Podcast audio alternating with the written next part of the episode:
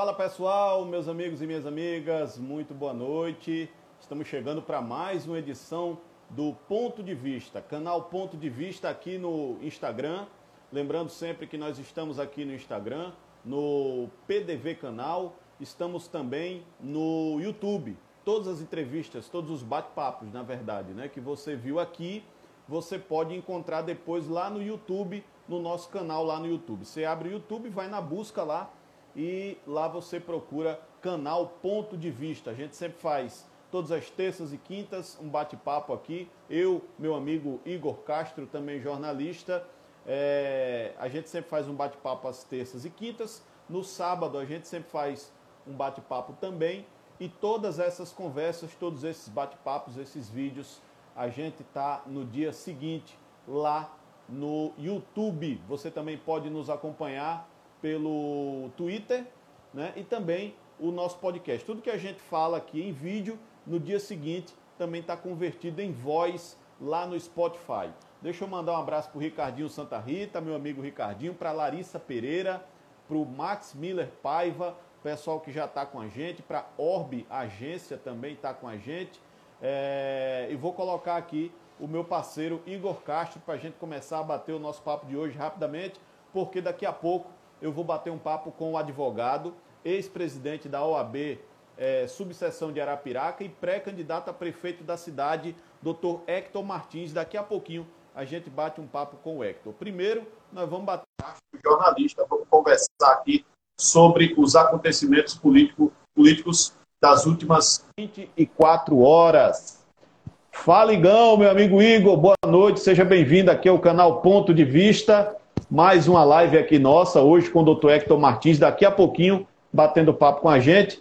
Mas vamos lá, né, Igão? Vamos bater um papo aí, fazer o, o, a repercussão das últimas 24 horas na política. Continua agitado, né? Hoje, agora há pouco, a divulgação do depoimento do ex-ministro Sérgio Moro, que ele deu à Polícia Federal no último sábado. Primeiro a CNN, depois a Globo teve acesso também ao depoimento um depoimento que não mostrou muita coisa além daquilo que a gente sabia, né, Igor? Boa noite, Luciano. Boa noite a todos que estão nos acompanhando nesse início de live aqui no Ponto de Vista. É, realmente, Luciano, não, não a gente não esperava que fosse um traque bebê, né? A gente esperava que fosse uma bomba, uma dinamite, que fosse um depoimento extenso, apesar de ser realmente a principal acusação, o, assunto para ter sido convocado foi esse. Então, mesmo que o Moro exista alguma outra denúncia contra o presidente Bolsonaro, ele não diria agora. Né? Então, em tese, seria isso. Mas é o seguinte: o, o depoimento dele deu 14 páginas, eu li as 14 páginas. É, realmente, não teve nenhuma novidade do que, do que a gente, do que ele mesmo já tinha dito quando ele saiu, no dia que saiu.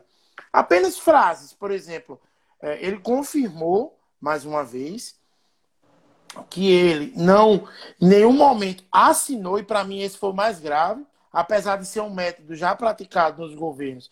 Mas quando o governo publica um edital, publica uma decisão com a assinatura de uma pessoa que não assinou, eu acho extremamente grave. Porque se ele está garantido que não assinou, então, assim, foi um erro absurdo do, do, do governo federal.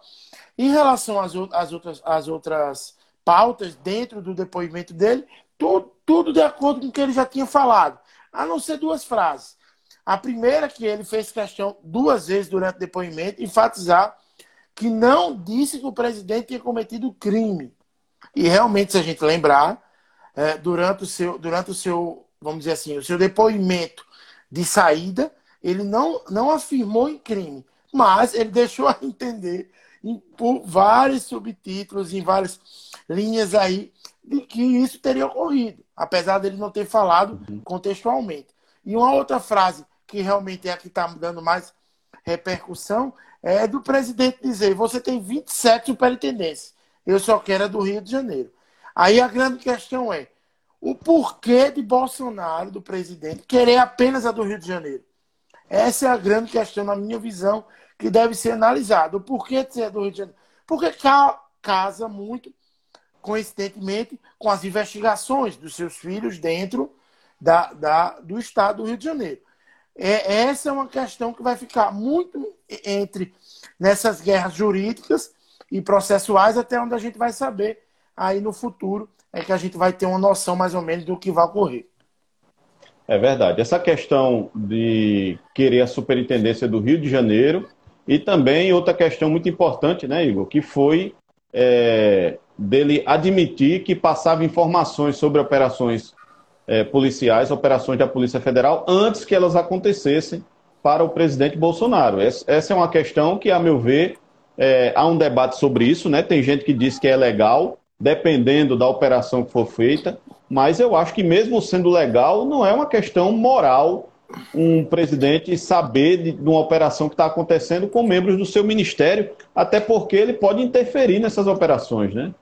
Sim, sim. Na verdade, é, é, é, é o que a gente sempre discute, né? O antes, né?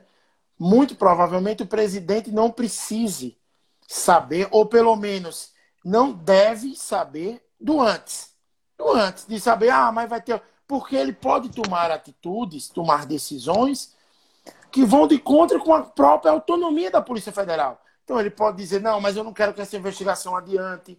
Eu não... Ele pode fazer isso para favorecer. Por isso que é importante a autonomia dos poderes, principalmente de órgãos como a Polícia Federal. Porque se acontecer alguma coisa para fiscalizar, é, é, para fiscalizar o próprio presidente ou quem está à sua, volta, como é que você vai fiscalizar com ele sabendo? Então, isso, é, isso é muito difícil. Então, eu acredito que realmente esse é um ponto extremamente difícil, mas que o Moro não trouxe nenhuma novidade em relação ao que ele já tinha falado. E aí fica a questão: só, só esse, esse depoimento só foi isso mesmo, porque foram oito horas, né? Oito horas de depoimento, com direito até pizza né, tão criticado nas redes sociais a pizza para tanto para o Moro quanto para as pessoas 300, que estavam lá. 300 pau de pizza foi, Igor? 300, 300 reais de pizza. Foi muita pizza, né? E eu tô seguindo, e eu tô seguindo que é isso que deve acabar mesmo, acabar tudo em pizza.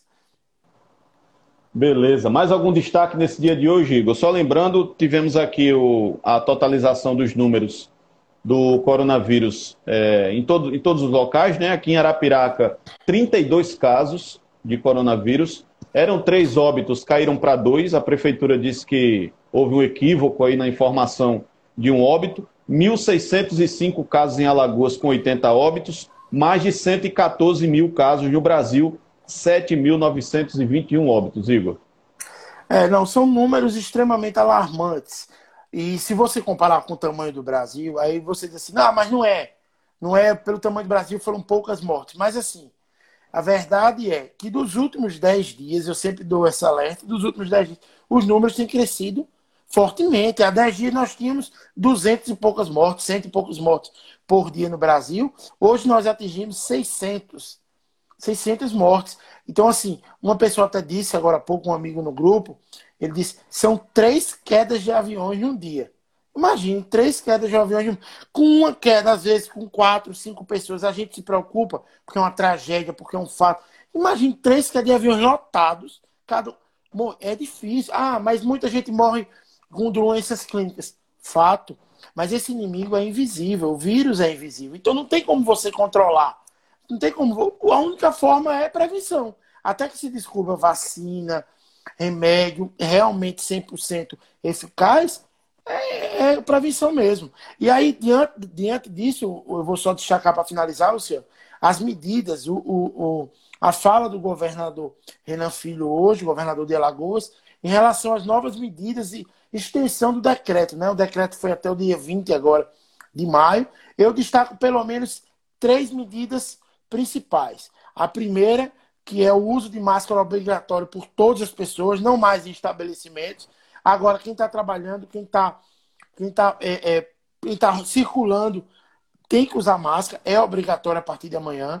A segunda, não pode mais ver aquelas reuniõezinhas. Aqui em Arapiraca, principalmente cidades do interior, muito, você vê muita gente se reunindo em praça, na Praça Marques, na Praça Prefeitura, fica aquele grupo, não pode mais, isso não é permitido, tá? Então isso vai acontecer isso é, a determinação é nas praias, nos rios, nos lagos, onde fica, as pessoas gostam de ficar automaticamente, e nas praças, importante, porque onde tem aglomeração, há também dissidência do vírus.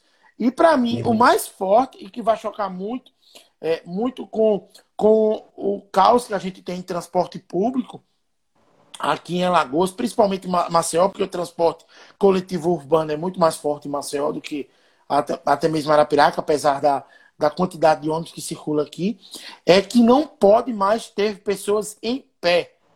Uma determinação que já deveria ocorrer normalmente, né? Mas assim, as pessoas não, não podem, os ônibus terão multas severas, financeiramente até falando, de que não pode, as pessoas, quando completar o número de pessoas, de passageiros sentados, as pessoas, o, o motorista e o cobrador de ônibus não pode deixar mais entrar pessoas, as pessoas não podem ficar em pé. Porque o que acontecia, muitos ônibus lotados, muita gente em pé, proteção nenhuma, você acaba tocando nas pessoas, você acaba infectando de qualquer forma. Então você, a máscara por si só não ia proteger isso. Então assim, são medidas extremamente rigorosas, mais ainda do que as que ele vinha que o governo vinha fazendo. Então a gente espera que a partir de agora, se não ocorreu antes, que a gente que as pessoas forcem mais esse isolamento, essa quarentena, para que a gente, de uma vez por todas, se Deus quiser, até o final desse mês, tenha achatado a curva e a gente volte aos poucos a ter uma vida normal. Era isso, Luciano. Uma, uma boa é entrevista, é um bom, bom bate-papo aí com o meu amigo Hector. Um grande abraço para ele. Até mais, pessoal. Na quinta-feira, ah, lembrando aqui, na quinta-feira eu vou estar tá batendo papo aqui às 9 horas com Robert Nicásio. Robert é presidente do Conselho Regional de Farmácia aqui de Alagoas, vai bater um papo legal com a gente para falar sobre a cloroquina, sobre os outros medicamentos que estão em testagem em relação ao coronavírus e também sobre tudo que tem passado as farmácias durante esse período. Então, um abraço e bom bate-papo aí, Luciano. Valeu, Igão. Valeu. Um abraço. Esse foi o nosso jornalista Igor Castro falando aí sobre é, todas as questões relativas às notícias dar as notícias do dia de hoje. Eu vou pedir ao doutor Hector Martins, se já tiver aí, entrar para a gente já adicionar aqui. Vamos conversar agora com o doutor Hector, vai conversar com a gente, bater aquele papo sobre questões relativas à cidade de Arapiraca, também várias outras questões. Doutor Hector já está com a gente. Muito bem-vindo, doutor. Boa noite. É, seja bem-vindo aqui ao nosso canal, ao nosso canal Ponto de Vista. É um canal independente que está sendo montado por mim, pelo jornalista Igor Castro, também com apoio da jornalista Mônica Nunes, da Live Comunicação. Enfim, um projeto para a gente bater papo é, com pessoas importantes, pessoas que têm o que dizer né, sobre Arapiraca, sobre Alagoas, sobre o Brasil, e para a gente formar um panorama, formar uma espécie de mural de opiniões né, sobre tudo isso que está acontecendo no Brasil e no mundo atualmente. Doutor Hector, muito obrigado pela sua, pela, pela pela presença sua aqui nessa nossa live. Seja bem-vindo, viu? Ô, Luciano, eu que fico honrado com o convite. É sempre uma grande honra ser entrevistado pelo amigo que é tão competente. A gente já, já teve várias oportunidades juntos. O Igor, que é um amigo já de, de velha data também, a gente já trabalhou inclusive junto. Mônica é uma grande querida, enfim. Então, esse projeto tem tudo para ser de fato um sucesso, ainda mais do que porque é, por profissionais de altíssimo sempre como um soldado atento doutor, doutor... e pronto para atender. Doutor, deu uma pequena falha aí na sua, na sua comunicação. Você está me ouvindo agora? Estou, estou ouvindo. Aqui não cortou. Então, vamos lá, então. Doutor, é, pode chamar de Hector, né? Já que isso aqui é um bate-papo, né? Fique à vontade. já, que, já que isso aqui é uma grande sala de bate-papo, me permita chamar o senhor Diaco, até porque não deve, ser, não deve ser muito mais velho do que eu, né? Devemos ser aí da mesma, mesma geração. Verdade, Hector, é, deixa, eu, deixa eu começar tocando um pouco nessa sua, nesse seu período em que você foi gestor da OAB aqui de Arapiraca, porque foi um, foi um período, assim, em que a OAB se notabilizou. Foi uma gestão diferente das outras gestões da subseção da OAB aqui de Arapiraca.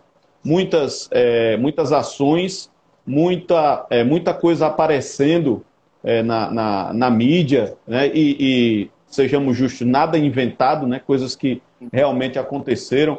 Mas, ao mesmo tempo em que a sua gestão ganhou esse protagonismo, muita gente é, reclamando, é, enfim, algumas críticas de que a sua gestão na OAB tinha fugido um pouco do princípio da, da, da advocacia e tinha ido para aquela coisa da, da, da assistência, né? as pessoas, do assistencialismo às pessoas.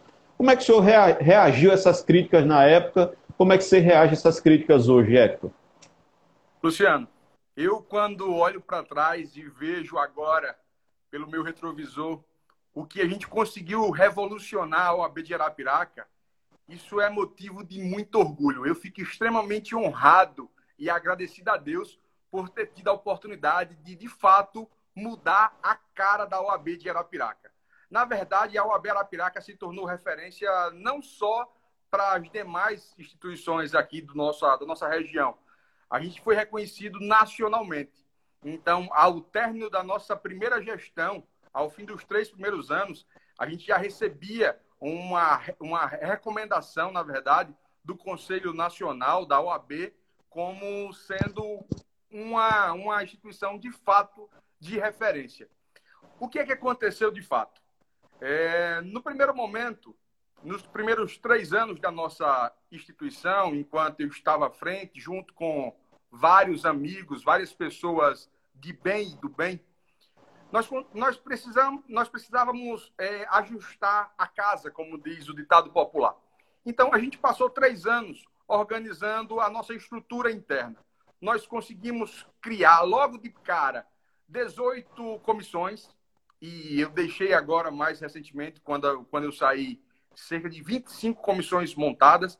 E imagina só, a gente não tinha uma única comissão instituída na OAB da segunda maior cidade de Alagoas construímos isso justamente com o objetivo de descentralizar a gestão, de mostrar que a gestão não era feita por uma pessoa, que a gestão era feita por um coletivo. As pessoas, na medida que elas entram na gestão, que elas participam da gestão, que elas se tornam protagonistas, as coisas começam a acontecer. E olha, imagina a minha honra. Eu, com 25 comissões, eu tenho uma média aí de mais de 100 advogados trabalhando voluntariamente todo santo dia pela instituição. Então, fizemos uma evolução de qualidade nos convênios. Nós saímos de cinco convênios para 130 convênios. Hoje, um advogado que quer comprar seu terno, quer, quer almoçar fora, quer comprar veículo, ele tem uma rede de empresas conveniadas, empresas parceiras, que lhe fornecem descontos, qualidade ainda de, de forma mais diferenciada. É, nós começamos a, a, a, agir também com as demandas sociais. Porque uma coisa que me deixava muito incomodado, Luciano, era ter uma instituição encastelada. Era ter uma OAB onde apenas poucos, os próprios advogados, é que compareciam. Isso me deixava por demais envergonhado até, porque eu sei a missão da OAB, ela não é uma missão apenas e tão somente voltada para o advogado. Ela também tem uma missão social muito grande. Então, o que nós fizemos? Das 25 comissões, metade delas voltadas para a advocacia, metade delas voltadas para a sociedade. Então, isso foi o grande divisor de águas foi por isso que a gente cresceu tanto, foi por isso que a gente se projetou enquanto instituição e se tornou de fato reconhecida. Perfeito, Hector. É, outra é, pequena crítica em relação à sua gestão à frente da OAB era, foi justamente essa questão do conflito de interesses. Né? Você, na época, como um potencial pré-candidato a prefeito de Arapiraca, é, está utilizando a estrutura, enfim, está utilizando seu mandato à frente da OAB nessa questão. É, foi, foi por conta dessas, dessas críticas que você acabou renunciando ao seu mandato como presidente da subseção ou essa questão de se afastar da OAB já estava planejada? Não, a ideia de ter o afastamento da OAB, isso era fato, isso na verdade acaba sendo até uma exigência legal. E aí, o que, o que foi que eu fiz? Eu apenas antecipei justamente para blindar a instituição, para que esse tipo de comentário não viesse a macular a imagem da instituição que eu, por diversos dias e diversas noites, ralei para construir. Então, é aquela ideia de que o pai precisa sempre proteger o filho. E naquela situação, eu, como presidente, estava na qualidade de um pai, de um gestor. Então, para blindar a minha instituição, eu preferi dar um passo para trás ou para fora, enfim, deixar que os demais diretores conduzissem, todos eles já, já estavam ali certos do, da dimensão que se tomou a OAB, do dinamismo que a OAB conseguiu, do protagonismo. Então, eu, a partir dali, já seria apenas mais um coadjuvante. As críticas, Luciano, elas são sempre naturais para quem trabalha. Aquelas pessoas que trabalham, elas sempre estarão lá é, é, aptas a receber críticas. É aquele ditado: não se atira pedra em árvore que não dá fruto. Então, a OAB, enquanto era apática, ninguém criticava, porque ela praticamente não existia. A partir do momento em que a gente se tornou protagonista de mudança, aí sim, aí algumas pessoas começaram a ficar incomodadas, porque, óbvio, eu comecei a ofuscar algumas pessoas, né? Algumas instituições passaram a ser coadjuvantes da nossa. E aí, infelizmente, essa briguinha de vaidades começou a gerar esse tipo de ruídos. E aí, com muita tranquilidade, com muita calmaria, eu disse: bom, se é para proteger a nossa instituição, que eu ralei muito, só faltei dormir muitas vezes lá dentro para que fosse reerguida a instituição, eu digo: não tem problema nenhum. Eu saio, vou seguir o que Papai do Céu me abençoar e tenho aqui hoje a sensação de dever cumprido. Fiz o meu melhor, Mar... fiz o que estava ao meu alcance. Maravilha, e fez realmente uma grande gestão, doutor. Hector, é, você, fez, você fez uma primeira gestão à frente da OAB e depois foi reconduzido né, para uma segunda gestão. Você acabou não, não encerrando porque renunciou em, em face desse novo desafio. Então, já conectando com essa questão. Você pretende ser candidato a prefeito de Arapiraca. Você acha que é, a experiência como gestor da OAB é suficiente para gerenciar uma cidade com a complexidade, o tamanho e os desafios da, da, da cidade de Arapiraca? Eu não tenho a menor dúvida que sim.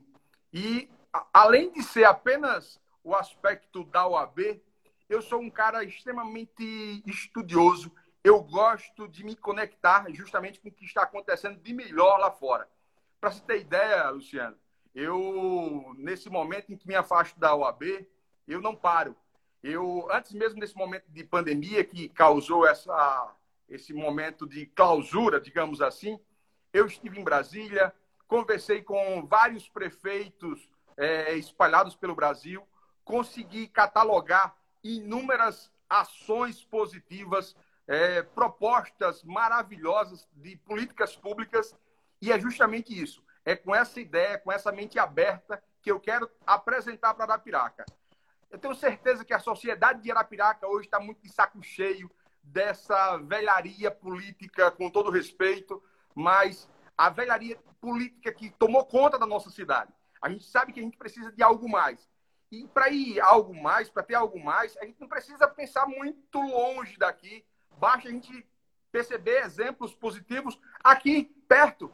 Nós temos, por exemplo, Campo Alegre, com uma guarda municipal organizada. Nós temos Campo Alegre com um sistema de monitoramento muito do bom. Nós temos Coruripe com um. É... Putz, agora me fugiu uma das coisas que eu ia até falar sobre Coruripe, que é o mercado público, perdão. O mercado público de Coruripe para quem não conhece, vale a pena conhecer. É um mercado de altíssima qualidade, uma limpeza. Então, assim, nós temos, Luciano, vários modelos de boa gestão. A gente só precisa que o gestor de Arapiraca ele seja humilde para trazer esses modelos e que seja implantado aqui também em Arapiraca. A gente sabe que é uma dimensão muito grande, a cidade, de fato, ela é muito complexa, com muitas frentes. Mas um grande detalhe eu aprendi na própria ordem: descentralizar. Não dá para você criar uma, uma organização se você centraliza na mão do gestor. Por melhor que ele seja, por, melhor, por maior boa vontade que ele tenha, ele não consegue dar vazão à quantidade de demanda que nós temos.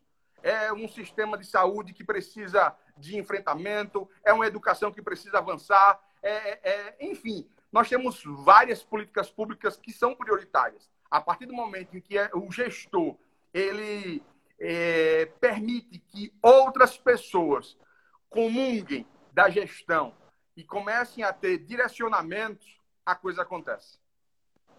Perfeito. Ô, Hector, a gente, vai, a gente vai falar também sobre essa crise do Covid-19, do coronavírus. Não, não tem como a gente escapar disso. Eu queria também bater um papo com você sobre isso. Mas antes, uma, uma última pergunta sobre a questão da política. Por que o cidadania? Qual, é, você teve é, propostas de outros partidos e por que você acabou é, é, fechando, digamos assim, com o cidadania? Luciano, para quem é um um patinho feio dentro da política precisa tomar alguns cuidados. E eu, apesar de uma carinha de novo, né? Mas eu já conheci algumas experiências que me fizeram ter o dobro de cuidado, o dobro de cautela, talvez até pelo espírito de advogado que sempre pensa lá na frente, sempre tenta antever algum problema. Sempre tem um pé atrás, né, doutor? Sempre com um pé atrás. A primeira coisa que eu fiz foi procurar um partido que tivesse uma independência dos grandes coronéis aqui no estado de Alagoas. Porque eu sabia que a partir do momento em que eu entrasse em um partido que tivesse algum velho coronel lá, em algum momento esse velho coronel ele poderia me tirar do jogo, me tirar do páreo. Então, uma das coisas que me preocupava era justamente isso, a escolha certa de um partido para me permitir disputar pelo menos de igual para igual com as demais, é, os demais da política. Então, o cidadania ele me apresentou justamente essa realidade, essa isenção, essa independência. Segundo, porque o cidadania, apesar dele ter nascido de esquerda, ao longo da sua existência ele foi caminhando para o centro. E isso me chamou muita atenção também. Porque eu, particularmente, Luciano, eu não sei se essa é a, é a ideia de toda a, massa. Eu sei que não é a massa em geral, mas boa parte da, da, da nossa população está de saco cheio desse extremismo para um lado e para o outro. É o que eu digo sempre: a briga dos, dos feios contra os bonitos, que ninguém sabe quem é o feio e ninguém sabe quem é o bonito. Então, o cidadania ele vem hoje com um posicionamento mais central, ele hoje se rotula de centro-esquerda, justamente para ter um limite né, que é no centro, e analisar toda a conjuntura e poder opinar de forma totalmente independente, totalmente livre. Aquilo que o governo federal, por exemplo, é apontar e o partido entender que é o correto, ele vai apoiar. Aquilo que for contrário, o partido também vai criticar. E é essa a posição do cidadania. A cidadania tem essa posição de independência e isso me agrada muito. Eu tenho certeza que isso gera uma sintonia do que o partido pensa e o que eu também penso como cidadão. Ô, ô Hector, o, recentemente o ministro, o ex-ministro Sérgio Moro saiu do Ministério da Justiça, né, um dos grandes expoentes, digamos assim, do país no dia de hoje. É, em nível estadual, nós temos aí o doutor Alfredo Gaspar, que abriu mão de uma carreira no Ministério Público para ser candidato também em Maceió. E em Arapiraca nós temos a sua pessoa e a pessoa do doutor Cláudio Canuto. É a geração jurídica que está deixando as togas, deixando os tribunais e partindo para a política também. O que, é que você acha disso? Olha só, é possível, é possível que seja um, uma, uma, nova, uma nova etapa, digamos que seja um novo ciclo. A gente sabe que a, os colegas de profissão normalmente são muito críticos, né? Então, o advogado ele já é um, um ser extremamente crítico. E, poxa vida, diante de uma calamidade que a gente está tá vivendo, né? diante do caos generalizado, o advogado ele é um inquieto por natureza. Então, certamente, aquele que é da área do direito, não que eu estou aqui menosprezando qualquer outra área, pelo amor de Deus. Eu estou simplesmente justificando que o advogado ele é um inquieto por natureza. E diante desses conflitos sociais, diante de toda essa problemática posta, o advogado ele acaba tendo um bichinho na barriga que fomenta a, a, a ser protagonista de mudança? Eu, eu, eu, pensei aqui numa chapa única dos advogados em Arapiraca, Hector. Tem essa possibilidade mais para frente ou você não pensa nisso? Olha, essa questão ela vai ser construída ao longo do tempo, né? Assim, sem afobação, sem pressa. Uma das coisas que, obviamente, é, por hora meio que incompatibiliza é o fato do partido do nobre colega ser mais voltado para o extremo, a extrema direita, né? E foi o que eu acabei de, de apresentar aqui para um amigo. O cidadania ele se posiciona mais de centro, fora desse extremismo. Então, a nossa ideia não é levantar bandeira de extremo, porque, na nossa concepção, aquele que está no extremo, dificilmente ele tem a razão por completa. Então, se você é extrema-direita, você quer dizer que não existe nada que, que presta da, da extrema-esquerda? Se você está na, na extrema-esquerda, você não vai reconhecer nada de bom da extrema-direita? Então, assim, esse extremismo não coincide com a nossa ideologia, não, não coincide, inclusive, com o nosso, a nossa nomenclatura, que é cidadania. Perfeito. Doutor, antes da gente entrar nessa questão do Covid-19 especificamente, me chamou a atenção aqui uma pergunta da Ivanessa Porto, que está ouvindo aqui a nossa live. Perguntou se você é filho natural de Arapiraca. Fala um pouco sobre a sua vida, doutor Hector Martins, já se apresentando aqui para o nosso, nosso público aqui da live. Sou, sou filho natural da minha amada Arapiraca, com muito orgulho. Nasci me criei aqui, nunca saí daqui para absolutamente nada. É, minha mãe, uma professora abnegada, uma mulher guerreira, que muito jovem tinha o sonho de ter uma escola. Meu pai, na época, um pequeno empresário, largou tudo para se dedicar ao sonho de minha mãe. E aí eu posso ter o maior orgulho de dizer que eu nasci de fato. Eu brinco muitas vezes com ele que eu fui feito dentro de uma escola, né? Porque a escola funcionava durante o dia como instituição de ensino e à noite ela era a nossa moradia. Então, para você ter ideia, os colchões eles eram escondidos nas prateleiras e durante a noite eles eram retirados, né, para a gente poder dormir. A cantina da escola era a nossa cozinha. Então, é uma história muito digna, muito de, de, de muita luta, e é por isso que eu consegui, consegui chegar até onde eu cheguei hoje, com muito esforço, com muita relação. Não tenho absolutamente nenhum parente é, dentro do universo jurídico, então isso para mim já era um, uma grande, um grande gargalo, porque como é que eu me tornei o presidente mais jovem da história se não, não tivesse nenhum apadrinhamento né, dentro da área jurídica? E da mesma forma vai ser com a política. Eu vou conseguir chegar lá, se for da vontade de Deus, se for da vontade do povo, sem apadrinhamento, porque eu não sou de filho, não tenho na minha genética qualquer esteio político. Então, isso por si só já me deixa extremamente orgulhoso. Maravilha. A, a, a Martins é sua, é sua parente, é? Ela é só minha mãe, ela é só minha música. Ah, a mamãe. A mamãe está dizendo que você é da original lá do Cavaco, não é isso? Lá isso do mesmo. bairro Cavaco. Isso mesmo. Minha isso família é aí. é toda ali, Cavaco, Baixia Grande, é, é toda aquela região. Show de bola. Ô Hector, vamos falar um pouco dessa questão da, da do coronavírus, do Covid-19 todo esse drama mundial que a gente está passando, o mundo virado do avesso e a gente tentando se organizar em meio a tudo isso que está acontecendo, uma novidade todo dia, essa incerteza e o ser humano, é, naquele sentido de sobrevivência e de organização, sempre buscando aí, é, a gente buscando da melhor forma conviver com esse novo momento. É, aqui especificamente em Arapiraca, Hector, qual a avaliação que você faz da gestão dessa crise do coronavírus aqui na cidade. Eu vou listar para você três problemas que eu, particularmente, como cidadão, verifiquei na cidade durante essa crise.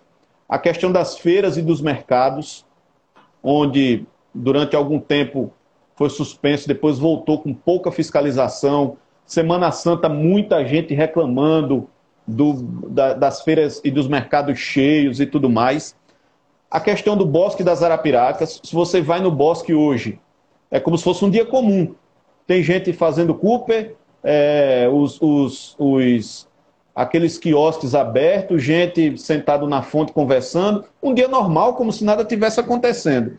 E as filas na Caixa Econômica Federal para receber o auxílio emergencial, que precisou, inclusive, do auxílio do Ministério Público Estadual para poder resolver a questão. A meu ver, uma questão que deveria ter sido resolvida pelo poder público municipal. Diante disso, diante da gestão da saúde, do modo geral, como é que você está vendo essa crise do coronavírus aqui em Arapiraca? Luciano, primeiro me permito dizer que o que está acontecendo no nosso país, e aí eu vou, eu vou dar um passo para trás para falar de um contexto amplo e eu venho para falar sobre Arapiraca, é que o assunto virou, virou política. Infelizmente, virou a briga entre o, o azul e o encarnado. Então, aqueles que defendem a posição do gestor, do gestor federal, é, entende que o isolamento é algo totalmente desnecessário. Aquele que segue mais a ideia dos gestores estaduais entende que sim, precisa ficar um isolamento, enfim, todas as restrições. O que a gente percebe é que existe uma confusão, inclusive, da informação prestada. Cada um que queira apresentar dados, cada um que queira apresentar versões, e a sociedade fica no meio do chumbo cruzado, totalmente a mercê as pessoas não sabem, de fato, qual, qual direção seguir. Porque muitas vezes anunciar, morreu uma pessoa, aí de repente, dois dias depois, a imprensa noticia que aquela pessoa que foi anunciada de Covid não foi, a morte foi de uma outra causa. Então, as pessoas ficam nesse dilema. Até que ponto a doença realmente ela é totalmente grande nesse, nesse panorama? Né? Então, é algo que a gente precisa também ter cuidado. As informações. Hoje, uma imprensa é, isenta e que apresenta informações, isso é motivo de orgulho para todos nós. E aí, o que vocês estão fazendo, isso é maravilhoso e eu parabenizo mais uma vez, porque é isso que a gente precisa de informação. A informação precisa, a informação sem puxar a sardinha para um lado e para o outro, a informação seca, como ela deve ser. E aí, as pessoas que façam seu juízo de valor. Agora, especificamente de Arapiraca, o que eu posso dizer é que aqui ainda não se tem qualquer gestão, pelo menos com ações de impacto para o combate ao Covid. Infelizmente, por mais que alguns reclamem dessa minha fala, mas eu tenho tranquilidade para dizer que até o presente momento eu não consegui ver. Tanto eu quanto tenho certeza que a maior parte da população de Arapiraca não conseguiu ver ações significativas para o combate ao Covid. E é por isso, talvez, que a sociedade aqui de Arapiraca seja uma que menos esteja cumprindo esse isolamento. Porque, primeiro, você tem aí a demora do exame, você faz o, o exame hoje, ele só retorna com 20 dias, 30 dias, quando a pessoa muitas vezes já está curada. Poxa vida, que é isso? Como assim? E o direito à informação, o direito à saúde, isso está sendo cesseado. Então, a gente precisa ter esse olhar também crítico. E outra, nós acabamos de receber 9 milhões. Eu tive a preocupação, primeiro, de cobrar a transparência desses valores, né? Que fosse passado para a sociedade aonde é que está sendo aplicado esse valor. E, Luciano, eu acredito que você já também já deve ter ido olhar, porque assim como eu, você é um grande curioso e até a, a profissão exige isso. Eu fui olhar o portal da transparência aqui de Arapiraca, que criaram um, uma parte especial para o Covid, não tem lá um real que foi aplicado ainda desses 9 milhões. Então vem a pergunta. Primeiro, será que não foi aplicado ainda nada desses 9 milhões? Ou dois, foi aplicado algo e não está alimentado no portal da transparência? Fica a indagação. Né? De uma coisa é fato. No portal da transparência não tem lá. Licitação a gente já sabe que não ia ter, porque estão fazendo sem licitação, porque assim está permitido, graças à determinação de Sua Excelência Governador. Né? Quando entendeu que estávamos num caso aí de, de calamidade pública, enfim. Isso. É, mas não tem no portal da transparência, não tem um real de informação que foi destinado para algo. Então, isso para a gente é motivo de tristeza eu fico extremamente triste, porque antes se falava que não tinha dinheiro, não tinha recurso. Ah, eu não posso fazer nada porque não tem recurso. Mas agora tem recurso. Está chegando mais 24 milhões de reais, milhões de reais nos cofres públicos de Arapiraca. E a pergunta é: vai ser feito o quê? Fica a pergunta, né, doutor? Em relação. Você me permite a... falar só mais uma coisa? Eu sei que fica eu falo vontade. muito, mas me permita fazer, Não, fica à vontade. Uma colocação. É, eu recebi fotos, eu recebi WhatsApp, mensagens sobre a, a feira de pão de açúcar. Imagina, eu não sei se chegou ao seu conhecimento, mas lá em Pão de Açúcar, o gestor teve a cautela de criar um espaço totalmente isolado. É praticamente como se você fosse a um show. Você tem todo aquele gradil, aquela parte de ferro que circunda toda uhum. a, a, estrutura do show. Lá em Pão de Açúcar, fizeram isso, pelo menos nas fotos que eu recebi. Eu não tive como ir lá é, confirmar, mas a informação era essa, de que a feira foi totalmente é, é, circundada por ferros e você tinha uma entrada única, e nessa entrada única você tinha o controle de acesso, você tinha a possibilidade de fazer a higienização dessas pessoas. Então, imagine.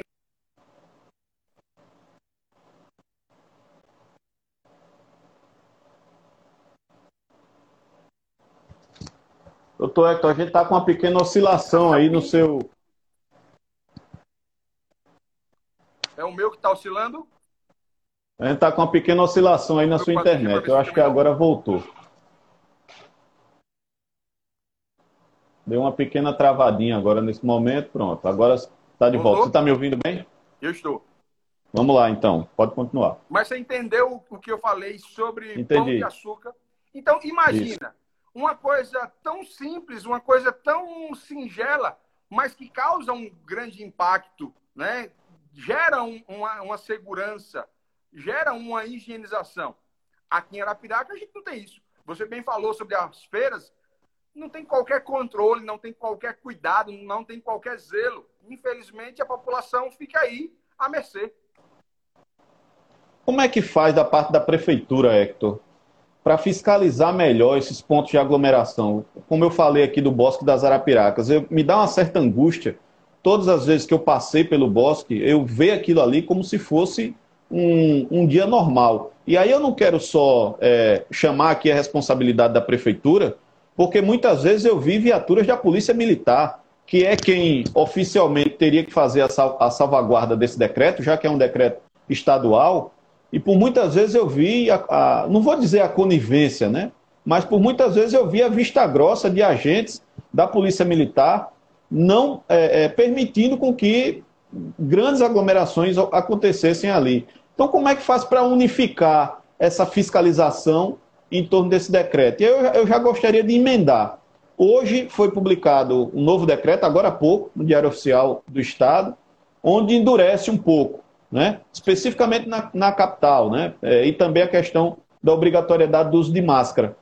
É, diante dessa, dessa, dessa falta de adesão, digamos assim, da população, parece que não se convenceu né, da gravidade da, do, do coronavírus. Você é a favor do endurecimento, até futuramente de um lockdown na, na aqui em Alagoas, para a gente poder ter nível, níveis mais aceitáveis de, de, de aderência a esse, a esse isolamento?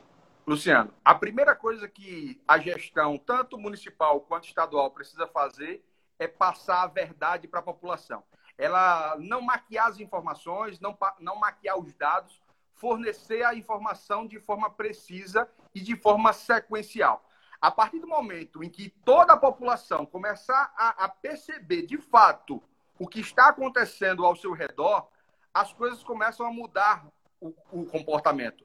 É, eu falo isso porque aqui em Arapiraca, como eu já falei agora há pouco, com essa demora do resultado, as pessoas não se deram conta ainda da gravidade, né? Ah, mas morreu um, morreu dois, morreu três. Aí depois a prefeitura emitiu um, um comunicado dizendo: não, não, foi engano, essa outra pessoa não morreu disso.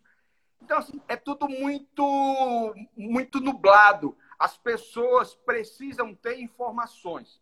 A partir do momento em que tiver transparência da informação e mostrar, olha só, Arapiraca não está preparada. Nós temos pouquíssimos leitos de UTI para comportar um, uma grande quantidade de pessoas. E aí começar a mostrar isso de forma mais contundente, as pessoas vão assimilando. Agora, enquanto ficar essa guerrinha de ah, é Bolsonaro ou é, ou é Renanzinho? É Bolsonaro ou Renanzinho?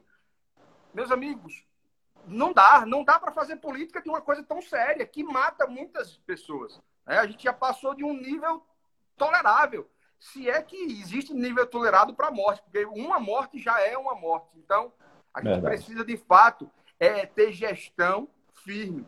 Ah, a gestão está liberando é, nas praças, nas aglomerações, monta equipes estratégicas para evitar isso. Equipes o tempo todo antenada, atenta. Aí, aí onde está? a, a gente paga agora um preço caro por não ter determinadas estruturas, como, por exemplo, cadê a Guarda Municipal de Arapiraca? Aonde foi parar a Guarda Municipal de Arapiraca, da segunda maior cidade do estado de Alagoas, com mais de 240 mil habitantes, né? que poderia, nesse momento, por exemplo, estar nas grandes praças aí e dizendo não, não fica, não pode. Cadê a estrutura? Né? Então, é nesse momento, né, no momento de ápice, de atrofia, que a gente percebe o quanto é falha a nossa gestão. E aí eu peço até encarecidamente que não entenda que eu estou criticando apenas essa gestão. A ausência de, de guarda municipal, por exemplo, é uma realidade desde sempre em Arapiraca. O que nós temos é, é a contratação de alguns poucos, né, sem qualquer qualificação, sem qualquer treinamento, que são espalhados em alguns cantos tidos como estratégico, e aí, infelizmente, é o que a gente tem aqui na cidade. Então, deveria se ter, de fato, uma estrutura para que, à medida que tivesse a aglomeração, fosse afastando. A questão do, do, fechamento total, talvez como um estado mais, mais avançado. A partir do momento que, de fato, não surtir qualquer outro efeito de políticas públicas, de fato, fazer aí o que o Maranhão está fazendo e alguns outros lugares, São Luís, eu acredito, né? É, não sei se é do estado todo, mas pelo menos na capital já havia as informações que decretou sim. De repente, como última, último estádio, acho que a gente precisaria ter algo mais impactante. Mas, por é, enquanto, é, se a sociedade for bem informada, eu acredito que a sociedade compra a ideia e começa a se resguardar um pouco mais. É, no, no, Maranhão foi na região metropolitana de São Luís, que compreende a capital e mais quatro cidades. Estão aí em torno de de 1 milhão e 200 mil habitantes impactados por essa questão. E aí, é, é, Hector, eu caio justamente no ponto que você falou, eu queria abrir mais essa questão para a gente discutir isso. A, a avaliação sobre a gestão estadual do coronavírus. Nós temos em torno de 360 leitos de UTI no estado. Esses leitos eles estão ainda ainda há razoavelmente uma, uma margem para poder chegar aí no, no limite. Só que quando você vai quebrando isso por município, nós temos 37 leitos de UTI em Arapiraca, para uma região metropolitana de mais de um milhão de habitantes. Né? Você acha que falta um planejamento do governo do estado para abraçar melhor, para contemplar melhor essa região agreste de Arapiraca? Porque se explodir o coronavírus aqui na região do agreste, não tem e nem tem uma perspectiva é, próxima desses, de, desses leitos atenderem a todas essas pessoas, né, né, Hector? Concordo, concordo plenamente. Agora, eu quero ressaltar também uma coisa. Falta protagonismo desses prefeitos que, que cumprem essa região agreste, né, que cumprem essa região metropolitana. Eu vi determinada entrevista do atual prefeito da cidade dizendo: ah, eu estou preocupado porque aqui recebe cerca de é, de uma população aí de 45 cidades. E eu pergunto, ok, mas o senhor prefeito já se reuniu com esses 45 gestores e montar uma, uma força-tarefa? Porque imagina, o governador é do PMDB, o prefeito é do PSDB. A gente já sabe que existe uma disparidade, a gente já sabe que existe uma briga de ego, de vaidade, até por ideologias diferentes. Mas a partir do momento em que o prefeito de Arapiraca, o grande titular dessa região, porque é a grande cidade, quando ele começar a se reunir com os 45 prefeitos e que chegar essa demanda para o governo do estado, ele não fala mais só de Arapiraca, ele fala de uma grande região, de uma grande camada populacional. Então, a partir do momento como esse, o governo estadual ele vai olhar com outros olhos. Mas o que você falou está certíssimo. Falta também uma organização. Na verdade, o que a gente sempre fala, isso eu ouvia desde outras campanhas de OAB, e isso eu transporto para a nossa realidade atual, é que para muitos gestores que estão na capital, Alagoas, ela se limita à Barra de São Miguel, à Barra de Santo Antônio. Então é como se Alagoas inteiro se resumisse apenas essa região, que é linda, o litoral maravilhoso, belíssimo. Mas tem muitas outras cidades, muitas outras pessoas que merecem um olhar diferenciado. Arapiraca precisa ser protagonista disso e só vai poder fazer quando também se unir a vários outros que estão no mesmo barco e começar a exigir uma postura diferente. A gente tem aí uma, uma briga muito grande, é, e agora que foi divulgada pelo deputado estadual Davi Maia, acho que o amigo também está acompanhando, a problemática do LACEN. Poxa vida, por que, que Arapiraca não comporta um, um, um laboratório desse porte para fazer as análises aqui, dessa região? Né? Porque tudo tem que concentrar lá em Maceió, no laboratório central.